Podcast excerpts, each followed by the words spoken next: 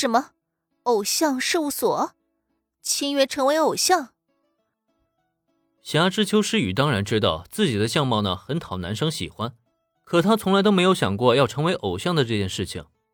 尤其让他惊讶的是，眼前这个才刚刚见过面，本身呢也帅气的好像是偶像的学弟，竟然邀请自己加入他的偶像事务所。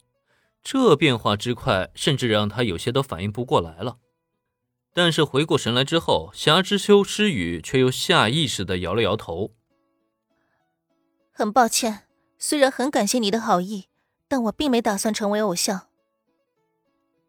对于眼前这个帅气学弟啊，霞之秋诗雨很陌生，甚至就连他的名字都还不知道呢。面对这样一个不知底细的人，他又怎么可能随便答应他的邀请呢？因此也并没有过多犹豫，他便婉言谢绝了。哦，这样。那还真是可惜了，不过没有关系，我尊重学姐的选择。既然学姐不同意，那就算了吧。对于诗雨的拒绝，林恩并不意外。大家彼此都不相熟，怎么可能就这么快答应呢？不过没有关系，反正着急的不是他林恩。这次不行，大不了就等下次呗。林恩这边的心态很淡定，但一旁的平种静，他却在这一刻深深的皱起了眉头。之前他对林恩了解不多，以为他就是一个刚刚失去了父亲的孤儿，还想着啊要多对他关照关照。结果没想到这家伙摇身一变，竟然变成了雪之下家的未来姑爷。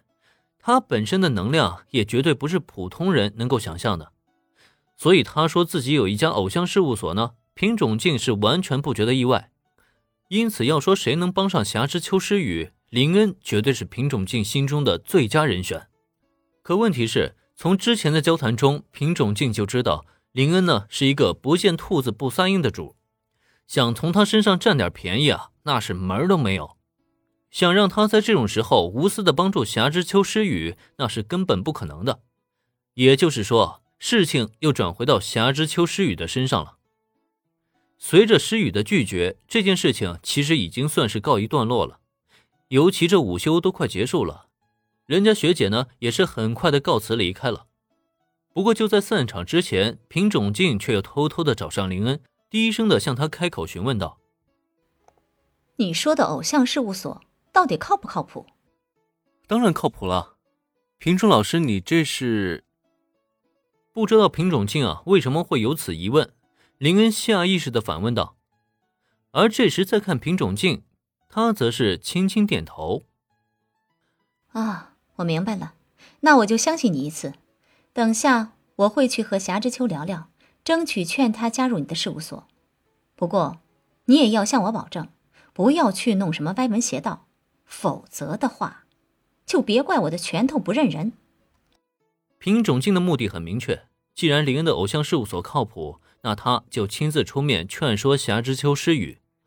毕竟他也不愿意看到自己学生的作品呢就这样被腰斩。让这样一个优秀女孩陷入失落和低潮，但是在她行动同时，也同样会监视林恩的一举一动。